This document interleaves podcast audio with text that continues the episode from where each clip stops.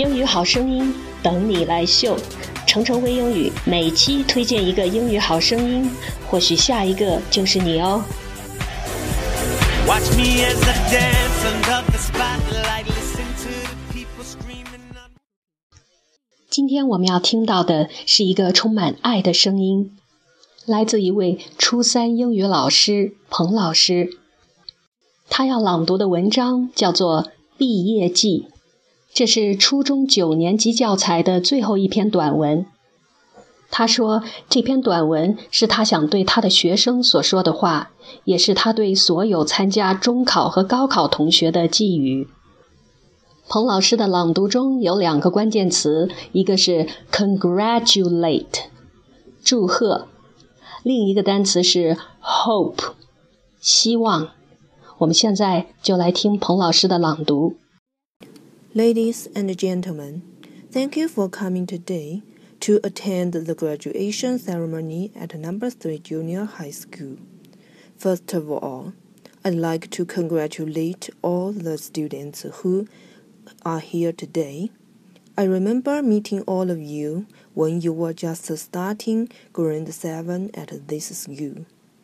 You were all so full of energy and thirsty for knowledge. And yes, some of you were a little difficult to deal with. But today, I see a room full of talented young adults who are full of hope for the future.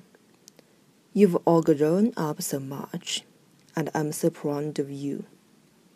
Although you've all worked very hard over the last three years, none of you did it alone.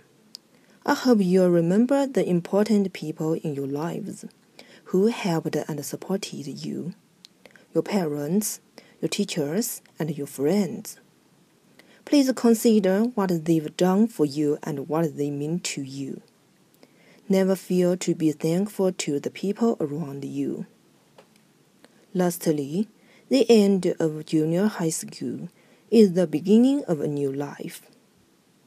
I don't need to tell you that life in senior high school will be harder and that you have many difficult tasks ahead of you. You'll make mistakes along the way. But the key is to learn from your mistakes and never give up.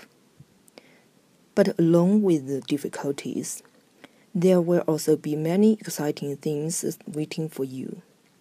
Behind each door you open are chances to learn new things, and you have the ability to make your own choices.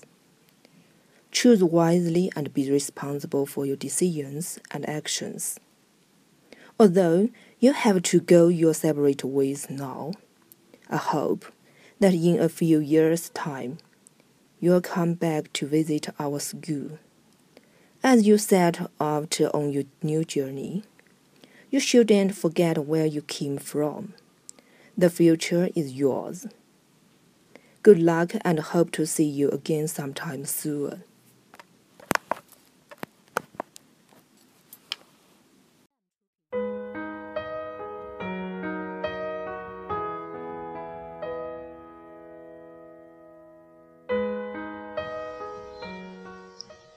彭老师的这段朗读充满了对学生深切的期望和美好的祝愿。其中有一句话：“You will make mistakes all the way。”一路上你们可能会犯错，But the key is to learn from your mistakes。但最重要的是要从错误当中来学习，And never give up。永远不要放弃。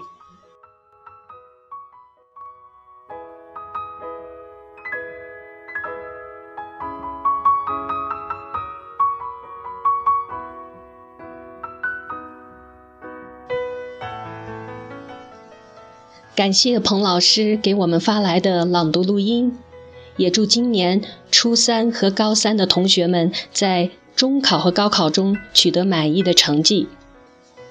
也欢迎所有学习英语的朋友给我们发来你的朗读录音。